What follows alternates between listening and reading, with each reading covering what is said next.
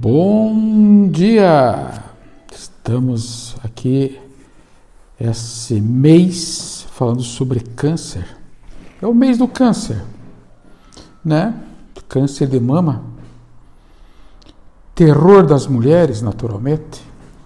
E de repente, dentro do meu trabalho, eu vou trazer para vocês algumas visões de trabalhos científicos mais modernos. No caso da doutora Larissa Roque Monteiro de Castro, lá de BH, que fez esse trabalho todo, que eu vou discernir para vocês e vou colocar algumas, algumas colocações minhas, como na especialidade de nutrologia, para vocês entenderem mais a fundo essa questão desse, dessa terrível dor que traz as famílias né, que passam por esse tipo de patologia dentro das suas casas. Então, vocês imaginem uma pessoa aí com 50 anos de idade, na sua flor da idade, né? E de repente, com os filhos, a faixa dos 20, 20 e poucos anos, de repente vem com uma sentença dessa. Né? Um carcinoma de mamas.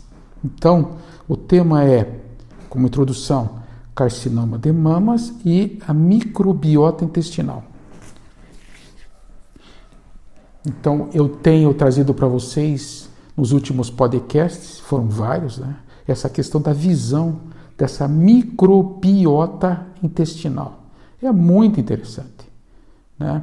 E já da minha época, de 40 anos atrás, 30 anos atrás, que eu fiz um ano e meio só de macrobiótica, na época era, era, era até chique fazer isso. É, já daquela época, o povo todo, que é a macrobiótica, veio do Tomio Kikuchi, um japonês que absorveu a ideia da medicina chinesa e, através da alimentação dele, fazia a cura dos pacientes. Não existia essa ponte de raciocínio naquela época. Existia sim, são informações é, separadas. Né? E hoje, através desse trabalho é, em relação ao câncer de mama e à microbiota intestinal, se consegue cientificamente comprovar, sim, a relação da alimentação com a alimentação, com a, o prognóstico, com a evolução maligna desse câncer de mama. Olha que interessante. Isso é apenas o começo das histórias. Né?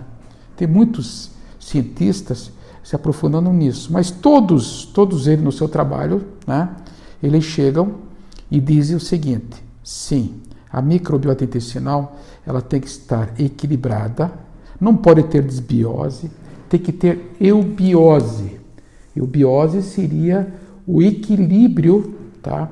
E aqui a gente pode voltar a falar da questão do equilíbrio ácido básico, do equilíbrio do intestino, do, da, do, do equilíbrio não pode ter um, um, um, pegar muito ácido, porque de repente esse processo vai levar a um distúrbio da absorção, portanto, da imunologia desse intestino e vai dar um reflexo direto lá na mama. Então eles dizem que 30% dos cânceres podem ser evitados. Nós estamos falando do câncer de mama tá?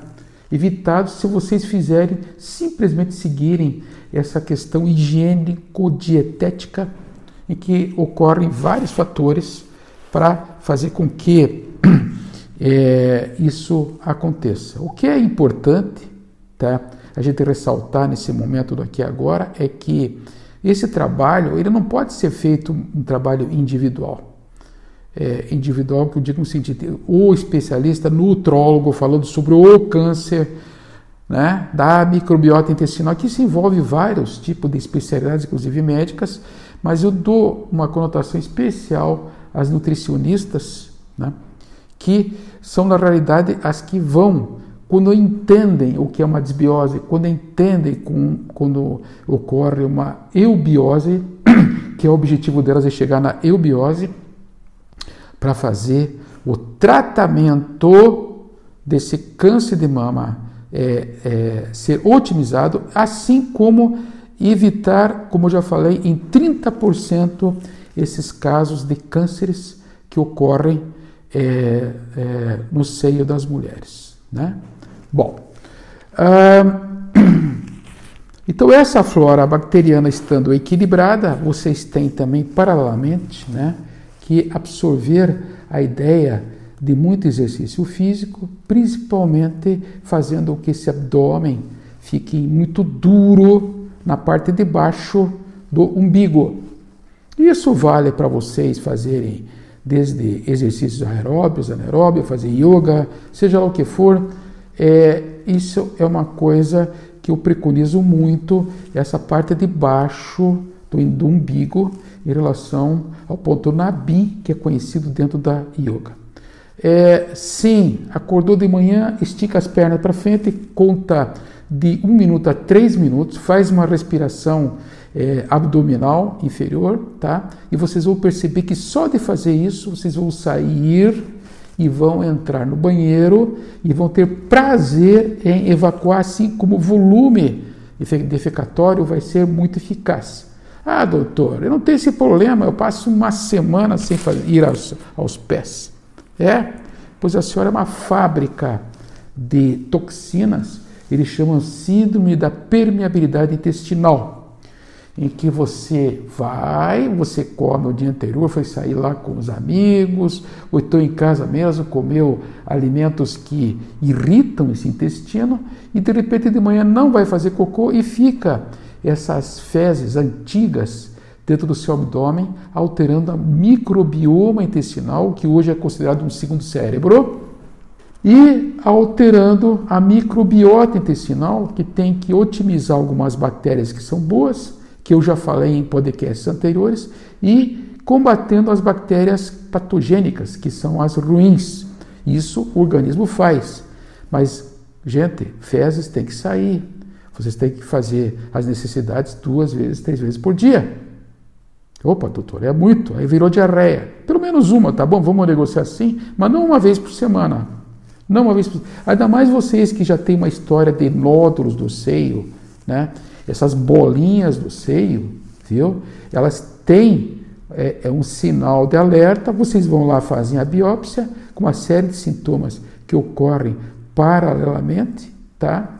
E de repente, com essa síndrome de permeabilidade intestinal, por alteração do metabolismo do organismo, vocês acabam é, absorvendo o lado ruim que tem esse intestino, as fezes. Ele passa, passa a membrana e vai para os teus tecidos internos, ou é, como vocês queiram, é, não vou entrar em minúcias, mas o fato é o seguinte, sim, vocês quando tem cocô velho, cocô cheio de toxinas, de cheio de radicais livres e metais pesados, que eu estou batendo muito aqui há muito tempo, vocês estão muito mais, muito mais propício a fazer esse tipo de lesões terríveis como é o caso do câncer do, da, do, do seio. Né?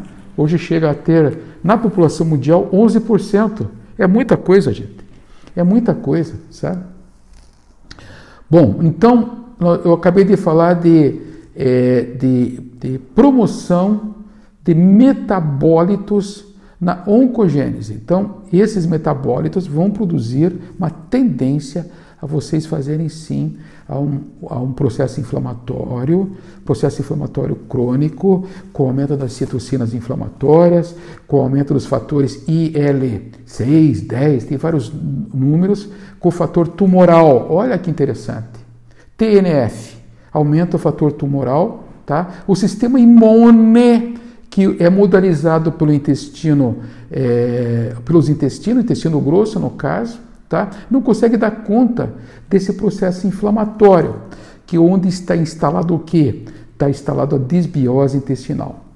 Ah, mas esse negócio de desbiose é, é, é papo furado, não sei o quê. Então tá bom. Eu trabalho com isso. E quando o paciente, eu vejo isso, eu tenho a cara de pau para dizer ao paciente o seguinte: ou a senhora muda, ou vai mudar de prognóstico na sua saúde. Porque hoje já está confirmado a relação da disbiose com o câncer de mama. Vocês acreditam, gente? Sim, tá? E esse microbioma não dando conta das bactérias, dos fungos e dos vírus de uma maneira equilibrada. Doutor, então temos que matar todo mundo? Já falei que não. Nós temos que ter uma eubiose, não desbiose, que é um terreno em que vocês não vão encontrar distúrbios bacterianos nem viróticos e muito menos da, da questão dos fungos, dos mofos. É, fungo e mofo me lembra, né, Saccharomyces, me lembra Candida albicans. Mas Candida albicans no intestino, doutor? Sim, senhor. Está lá ela, fungo, mofo. Mas isso aparece no sangue? Não. sangue tem que ser limpo, tem que ser puro. Mas o que acontece é que vocês têm sinais em que a imunidade está baixa e vocês estão se submetendo a poder parecer esse câncer, principalmente quem tem esses fatores heretogenéticos.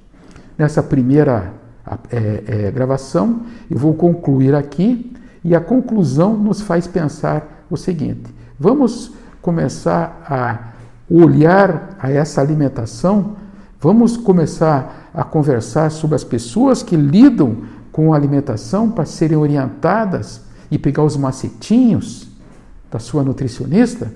Vamos começar a fazer tratamento antioxidante e, e, e oxidante antioxidante para evitar que esse erro aconteça no seu intestino? Vamos? Então, vou concluir agora, tá? Esse primeiro evento do câncer de mama e a microbiota intestinal.